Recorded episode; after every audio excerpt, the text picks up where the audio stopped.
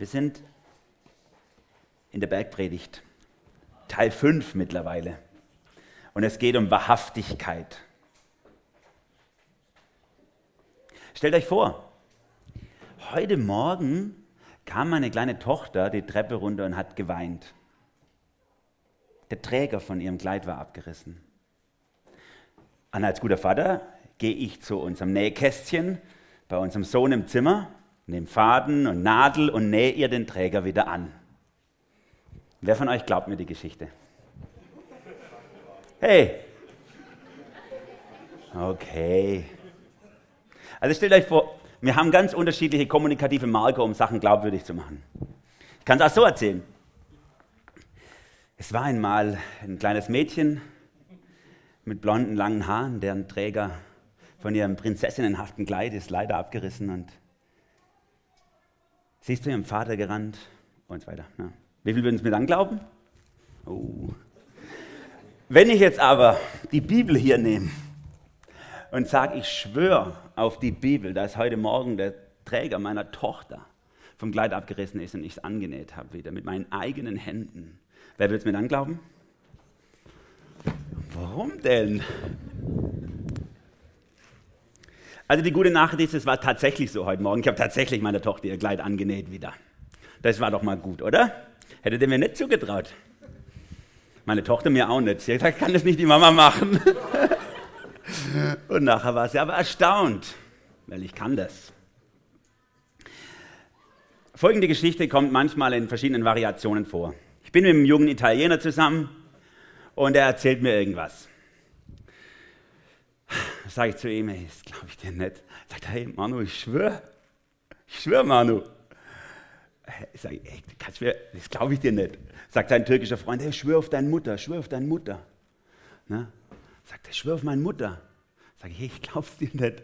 Ich kann mir das nicht vorstellen, dass das stimmt. Wir haben im Deutschen ein Sprichwort, das heißt, wer einmal lügt, dem glaubt man nicht. Und wenn er auch die Wahrheit spricht. Wer kennt das von euch? Ich frage mich bis heute, warum das so oft zu mir gesagt wurde als Kind. wer einmal lügt, dem glaubt man nicht. Wenn auch Wahrheit oder Wahrhaftigkeit hat was mit uns als Person zu tun. Und da kann ich hundertmal schwören. Das macht es nicht glaubwürdiger, wenn ich unglaubwürdig bin. Es geht halt um dieses Thema, wahrhaftig sein und wie das mit Schwören zusammenhängt für uns als Christen. Wenn ihr Beamte seid, gibt es Beamte unter uns heute Morgen? Mal Hand hoch, Beamte. Oha, zwei. Du bist Beamte, krass, für dein Alter nicht schlecht. Du bist sieben oder acht, schätze ich. Aber ist gut. Vielleicht wirst du mal Beamter. Gut. In unserem Beamtengesetz, Abschnitt 6, Unterabschnitt 1, Paragraph 64, ich liebe Gesetze, da steht in Artikel 1, nee, nicht Artikel, ich glaube, das ist Punkt 1 einfach nur, Beamtinnen und Beamte haben folgenden Diensteid zu leisten. Ich schwöre, das Grundgesetz und alle in der Bundesrepublik Deutschland geltenden Gesetze zu wahren und meine Amtspflichten gewissenhaft zu erfüllen, so wahr mir Gott helfe. Zweitens, der Eid kann auch ohne die Worte, so wahr mir Gott helfe, geleistet werden. Drittens, lehnt eine Beamtin oder ein Beamter aus Glaubens- oder Gewissensgründen die Ablegung des vorgeschriebenen Eides ab, können anstelle der Worte ich schwöre auch die Worte ich gelobe oder eine andere Beteuerungsformel gesprochen werden. Hast du das abgelegt im Beamteneid? Ja, okay, muss man natürlich, klar. Gab schon Leute, die sind entlassen worden dafür, weil sie es nicht abgelegt haben. Darf man als Christ schwören? Darf man als Nachfolger Jesu, der die Bibel ernst nimmt, eigentlich auch schwören oder ist das verboten? Das ist die Frage, die Jesus nachgeht in Matthäus 5 ab Vers 33. Wenn ihr eure Bibel habt, dürft ihr sie aufschlagen. Ich hoffe, ihr habt sie dabei, ansonsten lest ihr halt mit. Hier vorne. Matthäus 5 ab Vers 33. Ihr wisst auch, dass zu den Vorfahren gesagt worden ist, einen Eid darfst du nicht brechen, du sollst alles halten, was du dem Herrn geschworen hast. Ich aber sage euch, ihr sollt überhaupt nicht schwören, weder beim Himmel, denn er ist Gottes Thron, noch bei der Erde, denn sie ist der Schemel seiner Füße, noch bei Jerusalem, denn sie ist die Stadt des großen Königs. Nicht einmal mit deinem eigenen Kopf sollst du dich verbögen, wenn du schwörst, denn du bist nicht in der Lage, auch nur ein einziges deiner Haare weiß oder schwarz werden zu lassen. Euer Ja sei ein Ja, euer Nein ein Nein jedes weitere Wort ist vom Bösen. Herr Jesus, wir danken dir für dein Wort. Danke, dass wir die Wahrheit haben, dass du es geoffenbart hast und dass wir es lesen können, dass wir es aufnehmen können. Und wir bitten dich heute Morgen, dass du zu uns sprichst, dass du in unser Leben, in unser Herz hineinredest und korrigierst, wo wir falsch liegen, dass du das veränderst in uns, was immer dir auf dem Herzen liegt. Mach uns hörend, mach uns offen für das, was du sagen möchtest, Jesus. Amen. Viele Christen sind in Gewissensnöten. Sie wollen die Bibel gerne ernst nehmen, aber auch dem Staat gehorchen. Manche haben schon ihren Job verloren, weil sie den Eid oder den Schwur verweigert haben. Ich habe gelesen beim Spiegel eine Geschichte in Berlin, wo jemand eben seinen Beamtenstatus verloren hat oder erst gar nicht gekriegt hat deswegen. Ich sage mal so, ich nehme das vorweg. Ich glaube, wenn wir aus diesem Bibeltext lesen, dass wir als Christen nicht schwören dürften, haben wir Jesus hier missverstanden. Jesus will hier nicht davon sprechen, dass Schwören für Christen verboten ist, sondern er zielt auf die Integrität, auf die Wahrhaftigkeit deines Charakters ab. Das wäre ihm wichtig. Gehen wir aber doch mal zurück, um das wirklich zu verstehen. Wenn wir am Anfang dieser Perikope, wo Jesus über die Gesetze im Alten Testament und wie sie zu verstehen sind, redet, dann landen wir bei Vers 17. Da leidet Jesus, ja, leidet Jesus es folgendermaßen ein. Ihr sollt nicht meinen, Vers 17, Matthäus 5, dass ich gekommen bin, das Gesetz oder die Propheten aufzulösen. Ich bin nicht gekommen, aufzulösen, sondern zu erfüllen. Denn wahrlich, ich sage euch, bis Himmel und Erde vergehen, wird nicht vergehen der kleinste Buchstabe, noch ein Tüpfelchen vom Gesetz, bis alles geschieht. Wer nun eins von diesen kleinsten Geboten auflöst und lehrt die Leute so, der wird der Kleinste heißen im Himmelreich. Wer es aber tut und lehrt, der wird groß heißen im Himmelreich. Denn ich sage euch, wenn eure Gerechtigkeit nicht besser ist als die der Schriftgelehrten und Pharisäer, so werdet ihr nicht ins Himmelreich kommen. Hier leitet Jesus seinen Umgang mit dem Gesetz ein und das erklärt er dann danach, wie er es macht. Er sagt, das Gesetz ist wichtig, es ist gut und ich bin nicht gekommen, es abzulösen oder abzuschaffen. Er sagt sogar, nicht ich verändere das Alte Testament, sondern eure Priester und Pfarrer und Prediger haben es verändert, die Pharisäer und Schriftgelehrten, die haben es verändert. Die mit ihrem Gesetz ums Gesetz und mit ihrer buchstäblichen Erfüllung des Gesetzes haben es kaputt gemacht. Und jetzt guckt mal, wir wollen es wieder auf den Leuchter heben und wirklich richtig verstehen. Und damit bewegt er sich in diesem alten testamentlichen Tradition des Messias. Jesaja 42, Vers, 12, Vers 21 wird oft von den Juden auf den Messias gedeutet. Da heißt es, dass er das Gesetz groß und herrlich machen wird. Und so ist auch Jesus. Er führt wieder zurück zum richtigen Verständnis des Gesetzes. Die Pharisäer, die haben es streng wörtlich genommen und haben damit am Gesetz vorbei gelebt. Und Jesus erklärt uns, wie es wirklich ernst zu nehmen ist, wie wir Gott ernst nehmen, wenn wir das Gesetz richtig leben. Nicht Ungesetzlichkeit ist richtige, die richtige Antwort auf Gesetzlichkeit, sondern der richtige Umgang mit dem Gesetz, der Sinn des Gesetzes verstehen. Das ist der richtige, die richtige Antwort auf Gesetzlichkeit. Das ist der Weg der besseren Gerechtigkeit, die Jesus hier meint. Wenn eure Gerechtigkeit nicht besser ist als die der Pharisäer und Schriftgelehrten, ne? die nehmen das Gesetz auch wörtlich. Aber ihr sollt einen besseren Weg gehen. Versteht es wirklich. Und dann erklärt er in fünf Abschnitten immer das Gleiche. Er führt es immer gleich ein. Wir haben das schon die letzten Sonntage gehört. Zum Beispiel vom Töten ab Vers 21. Ich, ihr habt gehört, dass zu den Alten gesagt ist, und dann zitiert er 2. Mose 20, 13, du sollst nicht töten. Wer aber tötet, soll das Gericht schuldig sein. Ich aber sage euch, wenn ihr schon zündet, tötet ihr quasi im Herzen. Er erklärt, was gemeint ist damit. Oder dann ab Vers 27 über das Ehebrechen. Ihr habt gehört, dass gesagt ist, und dann zitiert er wieder 2. Mose 20, du sollst nicht Ehe brechen. Ich aber sage euch, wer eine Frau anguckt, bricht schon die Ehe. Dann erklärt es, wie es wirklich gemeint ist. Und so eben auch dieses Mal und schon im Ausblick auf irgendwie aufs nächste Mal. Ihr habt gehört, dass gesagt ist, Auge um Auge, Zahn um Zahn. Ich aber sage euch, na, es fängt schon viel kleiner an.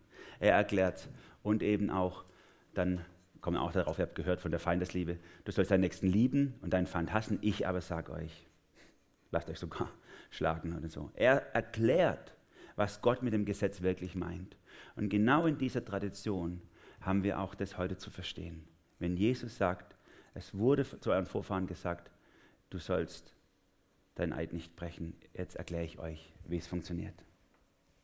Die Pharisäer hatten einen ganz schlechten Weg, einen ganz schlechten Weg, mit dem Gesetz umzugehen. Sie haben es wörtlich, buchstäblich versucht zu erfüllen und sind am Gesetz vorbeigegangen. Ich gebe euch mal ein Beispiel aus unserem Alltag. Wir haben hier einen schönen Schlossgarten, so eine kleine Version vom großen Schlossgarten in Karlsruhe, gibt es auch hier in Durlach, nur ein Tickel schöner und liegt nicht so viel Müll rum.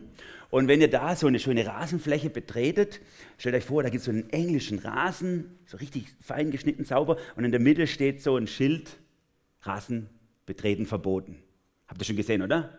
Was heißt das? Ja, also jetzt nehmen wir es mal wörtlich.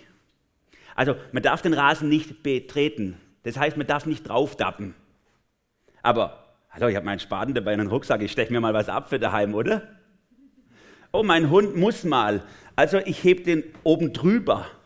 Dann kann er drauf machen. Ich habe ihn ja nicht betreten, oder? Ah, das ist eine Abkürzung für meinen Fahrradweg. Also meine Füße dürfen den Rasen nicht berühren, aber da drüber fahren, wo liegt das Problem? Ne? Ich habe das Gesetz eingehalten, da steht betreten, verboten.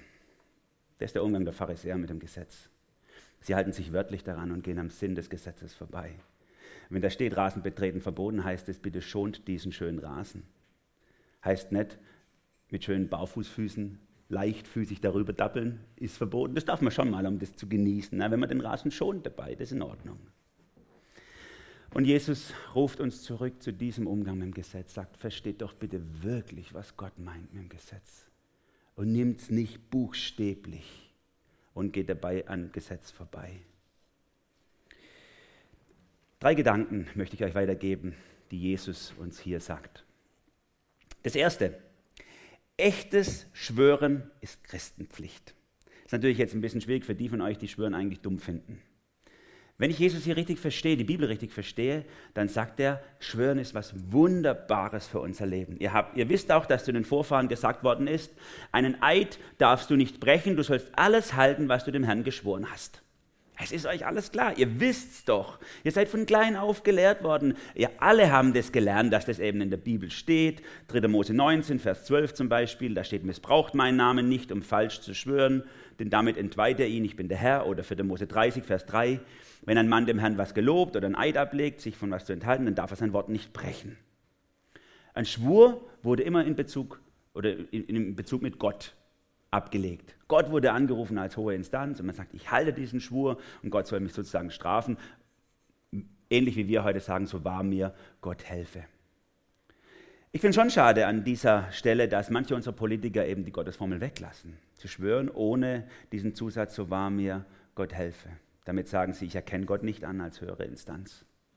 Ich erkenne ihn nicht an, sondern irgendwas anderes. Wenn wir schwören, verpflichten wir uns vor Gott, im Angesicht Gottes, das einzuhalten, was wir geschworen haben. Wir können die Verantwortlichkeit vor Gott nicht leugnen. Und so sehen wir, wenn wir durch die Bibel gehen, wie oft geschworen wird. Unheimlich oft wird in der Bibel geschworen. Zum Beispiel Jesus. Da steht er in Matthäus 26 ab Vers 63 oder schon ein bisschen vorher vor dem Hohen Rat, kurz vor seiner Kreuzigung. Und der hohe Priester fragt ihn, bist du der Messias, der Sohn Gottes? Und Jesus sagt, nichts. Genau, habt recht. Er sagt nichts. Und dann heißt es ab Vers 63, darauf fragt ihn der hohe Priester nochmal, ich beschwöre dich bei dem lebendigen Gott, bist du der Messias, der Sohn Gottes oder nicht? Und dann fängt er an zu reden. Ich bin es, erwidert Jesus. In dem Moment, wo er unter Eid gestellt wird, äh, antwortet Jesus und dann sagt der Hohepriester, ja, was brauchen wir dann noch Zeugen? ist alles klar. Jesus nimmt es selbstverständlich an, dass er unter Eid gestellt wird und antwortet dann auch. Schwurformeln in der Bibel begegnen uns auf Schritt und Tritt. Wenn ihr aufmerksame Bibelleser seid, dann merkt ihr das. Vor allem in sagen wir, so Luther-Übersetzungen oder so ältere Übersetzungen, da wird es auch deutlicher noch zum Ausdruck gebracht. Zum Beispiel ein eine Ausdruck ist, so wahr mir der Herr, so wahr der Herr lebt, ne? so eine Schwurformel, so wahr der Herr lebt, wird mir das oder jenes tun. Das war eine Schwurformel. Oder der Herr tue mir dies und das. Das fand ich immer super, kommt vor allem mit der Davidsgeschichte im Samuel-Buch vor. Der Herr tue mir dies und das, wenn ich mich vergreife am Saul oder so. Schwurformeln. Oder bei Jesus eine sehr beliebte Schwurformel, die Jesus immer wieder benutzt, ist Amen, Amen, ich sage euch. Meist übersetzt mit wahrlich, wahrlich, ich sage euch. Jesus schwört, wenn er diese Formel benutzt. Und sogar Gott schwört andauernd in der Bibel. Wenn wir nach vorne gehen in den Hebräerbrief Kapitel 6 ab Vers 13, da wird vom Schwur Gottes gesprochen. Ein Beispiel dafür ist Abraham, als Gott ihm die Zusage machte, schwor er bei sich selbst, weil es keinen größeren gibt, bei dem er hätte schwören können. Gott schwört bei sich selber. Es gibt viele solcher Stellen in der Bibel, wo Gott selber einen Schwur ablegt. Die Engel schwören im alttestamentlichen Buch von Daniel und in der Offenbarung wird beschrieben, wie Engel schwören. Paulus in seinen Briefen schwört immer wieder. Schwören scheint in der Bibel was Wichtiges und Wertvolles zu sein fürs Leben. Aber warum? Was ist daran so wichtig? Am Donnerstag war ich Fußball spielen mit meinen migrantischen Freunden. Und ein Palästinenserbub, mit dem ich gut auskomme, der hat wieder während dem Fußball irgendwie hat er gesagt, hey Manu, ich schwöre, und dann hat er irgendwas gesagt. Dann sage ich so, Abdallah, was wunderbar, am Sonntag muss ich darüber predigen, komm mal her, jetzt will ich mal verstehen, warum ihr schwört. Dann habe ich ihn zu zeigen und gesagt, du hast gerade gesagt, ich schwöre, wie hast du das gemeint? Habe ich gar nicht gesagt. Sag ich, doch, du hast gerade gesagt, ich schwöre. Und so, und er so, echt? Sag ich, ja, was heißt das für euch, schwören im Islam? Was drückst du damit aus? Ich weiß nicht. Dann sage ich, ja, und, und gibt es irgendwelche Sachen, die, dein Vater ist doch ein ganz frommer, der ist ein sehr frommer mit langem Bart und Cabby und so. Sag ich, äh, sag doch mal, äh, was, was, was, über was dürft ihr schwören, was dürft ihr nicht schwören, wie ist das bei euch? Ich weiß nicht, keine Ahnung. Sag ich, ja, warum schwörst du dann, wenn du gar keine Ahnung hast vom Schwören? Sagt er, ich weiß auch nicht, ich einfach, mache ich einfach. Hm? Leichtfertiges Schwören, einfach so, ich schwöre. Ich schwöre auf meine Mutter, ich schwöre auf alle, was weiß ich um seine Richtigkeit seiner Aussage zu bezeugen. Der Sinn des Schwörens in der Bibel ist nicht, Wahrheit von Unwahrheit zu unterscheiden. Sonst müsste doch Gott oder Jesus nicht schwören, denn wie könnte er lügen? Er muss doch nicht sagen, ich schwöre, damit ihr mir es auch glaubt. Gott lügt nie. Es hat einen ganz anderen Sinn des Schwörens. Auch das schreibt der Hebräerbrief in Kapitel 6, ein paar Verse weiter. Wenn Menschen schwören, tun sie das bei einem Größeren. Ihr Eid bekräftigt die Aussage, beseitigt jeden Widerspruch. So hat auch Gott sich mit einem Eid für seine Zusage verbürgt, denn er wollte den Erben dieses Versprechens die feste Gewissheit geben, dass er seine Zusage wirklich einlöst.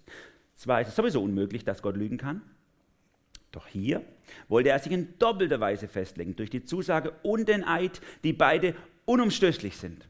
Ein Eid ein Schwur sagt nicht nur, das ist wahr, was ich jetzt sage, sondern das ist unabänderlich, was ich in diesem Moment ausgesprochen habe. Ich werde es nicht zurücknehmen. Es wird bestehen bleiben. In der Bibel haben wir manche Stellen, wo Gott etwas bereut oder gereut. Zum Beispiel im Mosebuch. Und Gott gereute es, Menschen gemacht zu haben. Aber er gereut niemals, bereut niemals etwas, was er geschworen hat. Psalm 110 zum Beispiel, Vers 4. Der Herr hat geschworen und wird es nicht bereuen. Schwören ist etwas Wunderbares, wenn es richtig gebraucht wird, weil Gott sich damit unabänderlich verpflichtet an seine eigene Aussage. Wisst ihr, Gott ist so souverän, so absolut. Er kann mit uns tun, was er will. Und wir müssten wie ein gläubiger Moslem ständig in Angst leben, dass Gott seine Absicht wieder zurückzieht, verdunkelt, uns veräppelt, sich doch nochmal umentscheidet und am Ende kurz vor dem Paradies sagt, oh, nee, du doch nicht. Ja, das ist nicht mal der Prophet Mohammed weiß, ob er im Paradies landen wird. Denn Allah ist so souverän und unabhängig, dass er tun kann mit dir, was er will.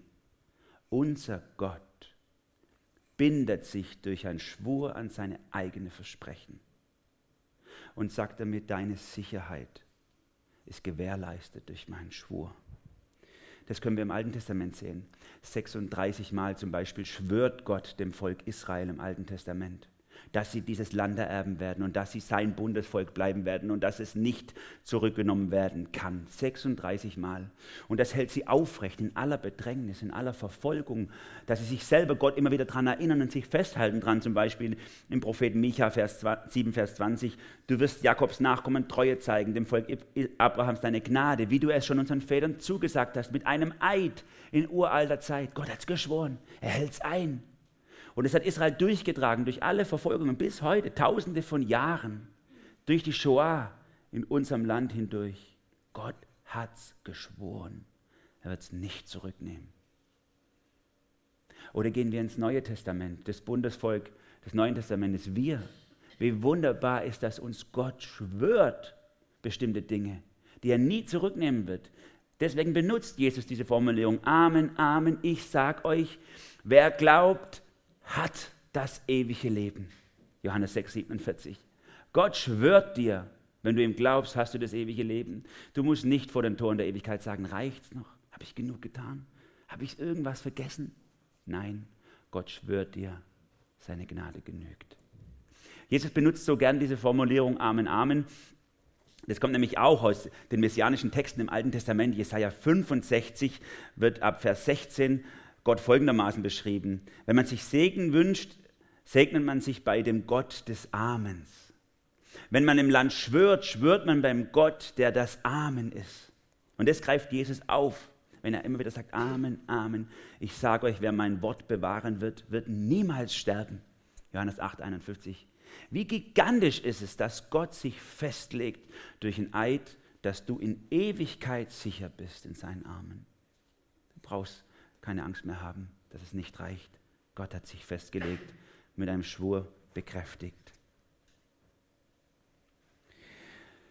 Neben dem echten Schwören, was Christenpflicht ist und was wunderbar ist auch, dass es Gott selber tut, gibt es auch ein falsches Schwören. Und um das geht es Jesus hier. Und falsches Schwören, da legt es sich fest, ist Gotteslästerung. Es gibt von mir sehr geschätzte Prediger, die das Schwören ganz ablehnen für Christen. Zum Beispiel Charles Hutton Spurgeon, einer der bekanntesten Prediger aus England, hat es ganz abgelehnt, dass man als Christ schwört. Er sagt, vor dem Gericht oder anderswo, die Regel ist, vor allen Dingen schwört nicht. Christen sollen sich keiner schlechten Sitte unterwerfen, wie auch der auf sie ausgeübte Druck sei, sondern sie sollten beim deutlichen, nicht misszuverstehenden Gebot ihres Herrn und Königs bleiben. Er bezieht sich auf diese Stelle. Er sagt, hier steht es doch ganz klar, nicht schwören. Schauen wir es uns an, ob es wirklich so klar da drin steht. Ich aber sage euch, ihr sollt überhaupt nicht schwören, weder beim Himmel, denn er ist Gottes Thron, noch bei der Erde, denn sie ist der Schemel seiner Füße, noch bei Jerusalem, denn sie ist die Stadt des großen Königs. Nicht einmal mit deinem eigenen Kopf sollst du dich verbürden, wenn du schwörst. Denn du bist nicht in der Lage, auch nur ein einziges deiner Haare weiß oder schwarz werden zu lassen. Kleine Kinder manchmal auch größere Kinder, wenn sie euch was versprechen, halten sie so die eine Hand hinter den Rücken. Die müssen sich dann nicht kratzen oder so, sondern die legen dann ihre Finger übereinander. Habt ihr schon mal gesehen vielleicht? Ne? Die kreuzen ihre Finger. Weiß jemand, woher diese Unsitte kommt? Ich weiß es nämlich nicht. Ich habe mir schon überlegt, wieso kann man denken, dass wenn man zwei Finger aufeinander legt, dass man sich dann an ein Versprechen nicht halten müsste? Oder lügen dürfte? Ist irgendwie total komisch in unserer Kultur, dass sich das hält. Die Pharisäer waren genau gleich. Die haben unterschieden zwischen Sachen, die man halten muss und nicht halten muss. Ungültiges oder gültiges Schwören. Namen Gottes, das steht ja hier ganz ausdrücklich. Du sollst den Namen des Herrn nicht missbrauchen. Und wenn du dem Herrn etwas schwörst, dann musst du es halten. Das heißt, alle anderen Schwüre können wir nicht halten. Nur wenn Gott drin vorkommt, dann müssen wir es halten. Oder wenn es einen Bezug zu Gott hat. Und dann haben sie angefangen, Sachen zu erfinden, Schwurformeln. Ey, ich schwöre auf Jerusalem. Ich bescheiß dich nicht bei dem Handel hier. Ich schwöre auf meinen Kopf, ich habe dich nicht betrogen. Und das war eigentlich nur ein Mittel für fromme Heuchler, um die Leute um den Tisch zu ziehen. Ich schwöre bei allem Möglichen, damit ich den anderen betrügen kann. Im ganz normalen Alltag. Sie, auch das wieder kommt aus dieser pharisäischen Gesetzeshaltung. Bauen wir ein Gesetz ums Gesetz. Wir sollen den Namen Gottes nicht missbrauchen, also benutzen wir ihn gar nicht mehr im Alltag. Juden bis heute versuchen, den Namen Gottes auszugrenzen aus ihrem Alltag, versuchen andere Namen zu finden oder Umschreibungen, um den Gottesnamen nicht auszusprechen. Und Jesus sagt, das ist doch alles Haarspalterei.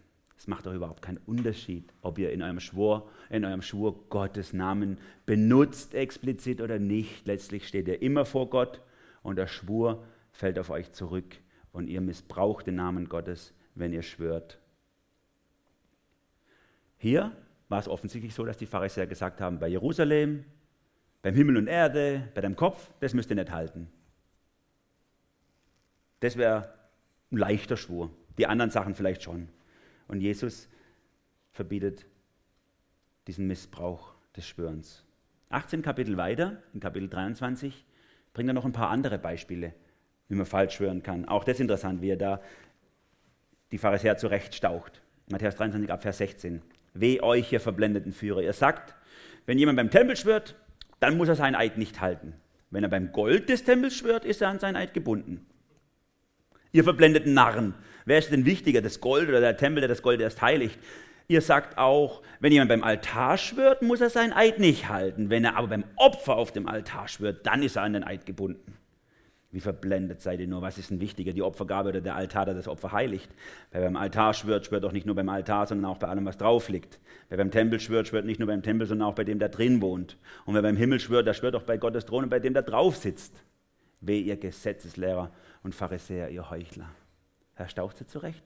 Offensichtlich hat sich eine Fülle von weniger wichtigen Schwüren im Alltag eingebürgt, mit denen man die Leute eben bescheißen konnte.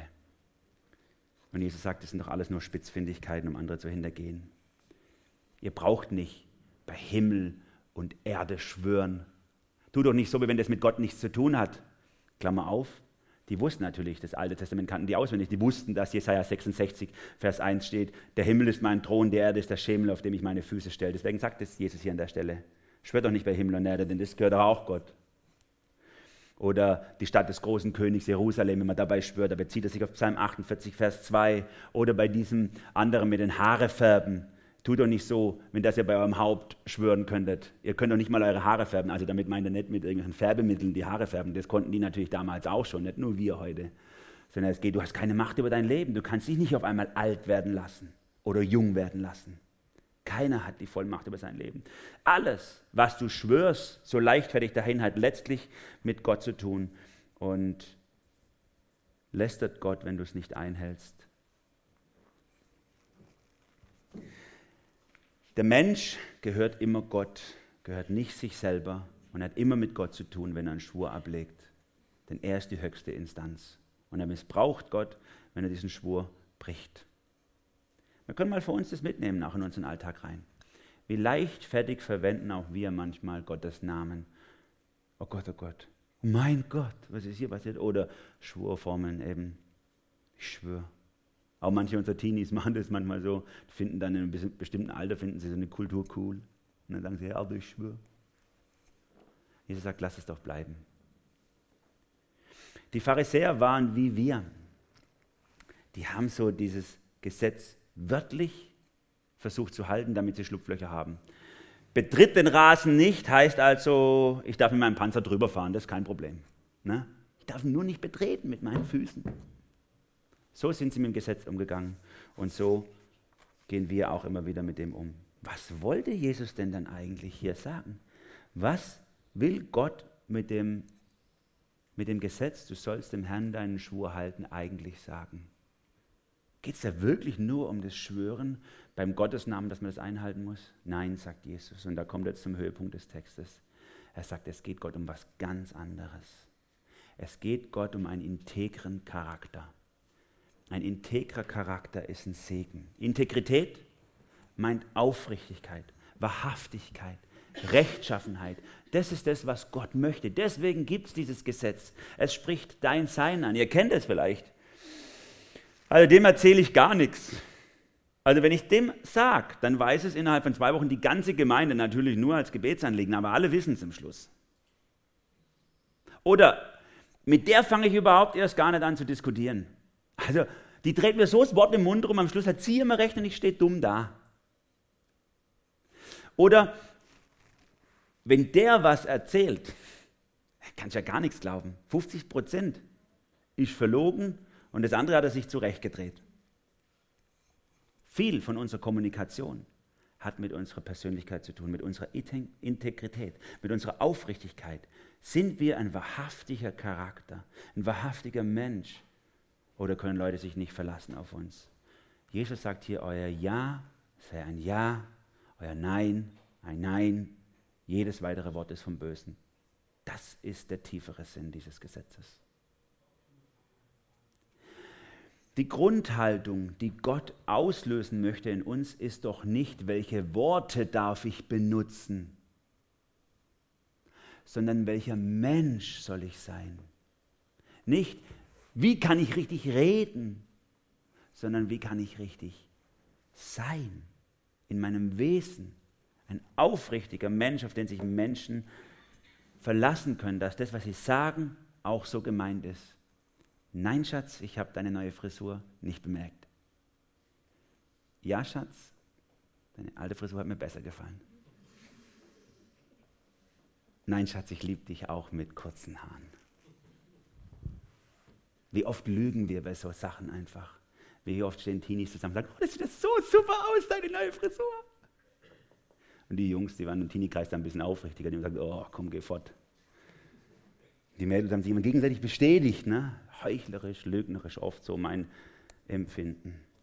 Es war auch in den Gemeinden ein Problem, dass Menschen geschwört haben im Alltag, um ihre Aussagen zu unterstreichen und es war einfach gelogen. Jakobus greift es nochmal auf in Jakobus 5, Vers 12 und betont es nochmal, bitte schwört nicht einfach leichtfertig bei solchen Sachen.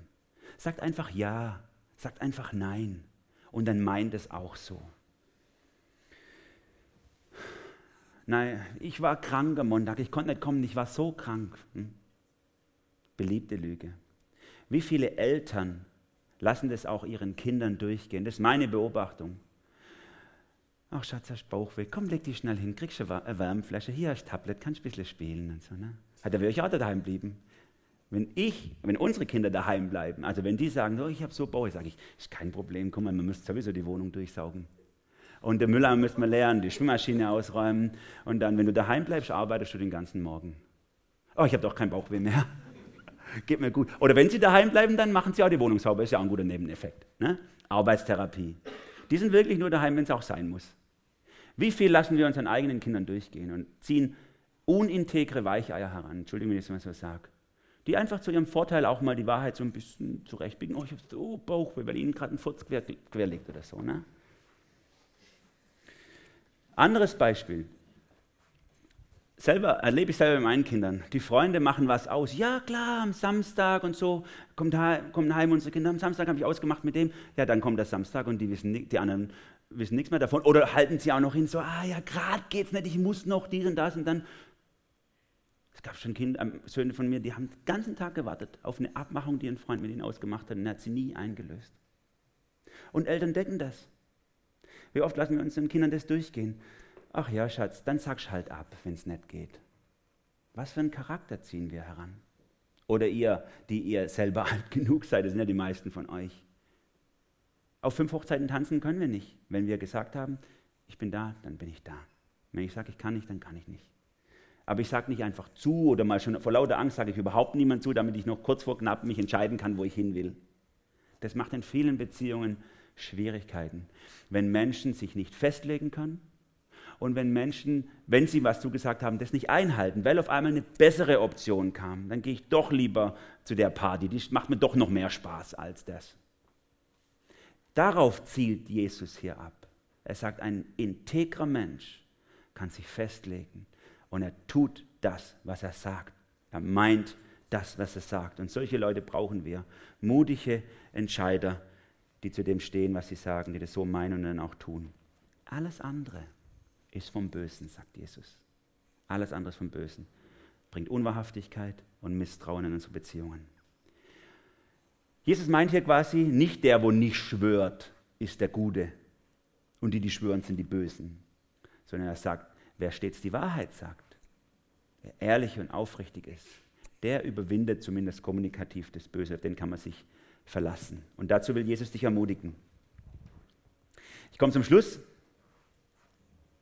Im Zusammenhang von Matthäus 5 wird ganz deutlich und im gesamtbiblischen Zusammenhang noch deutlicher, dass Jesus nicht dagegen ist, dass Christen schwören.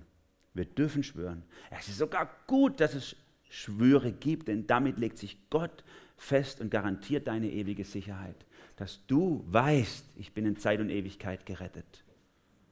Es gibt eine Glaubensunterweisung vor 450 Jahren in Heidelberg erfunden oder zusammengestellt, der Heidelberger Katechismus, wo man so erklärt hat, wie christlicher Glaube funktioniert. Und da behandeln sie auch solche Themen wie Schwören. Und zwei Fragen und Antworten lese ich euch mal davon vor. 1563 war das. Kann man, Frage, kann man aber auch gottselig, also ist erlaubt, bei dem Namen Gottes einen Eid schwören? Antwort, ja, wenn es die Obrigkeit von ihren Untertanen oder sonst die Not erfordert. Treue und Wahrheit zu Gottes Ehre und des nächsten Heil dadurch zu erhalten und zu fördern.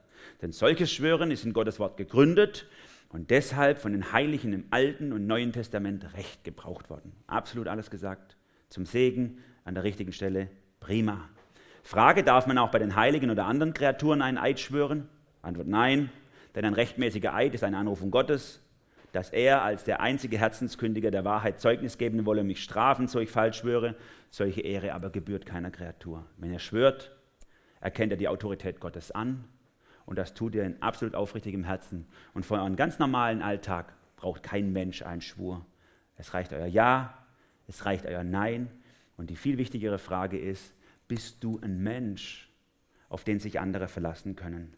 Bist du jemand, der das, was er sagt, auch so meint und das, was er zusagt, auch einhält?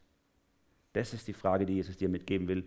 Und er fordert dich raus, dich darauf einzulassen und vielleicht das ein oder andere in deinem Alltag nochmal zu überdenken. Amen.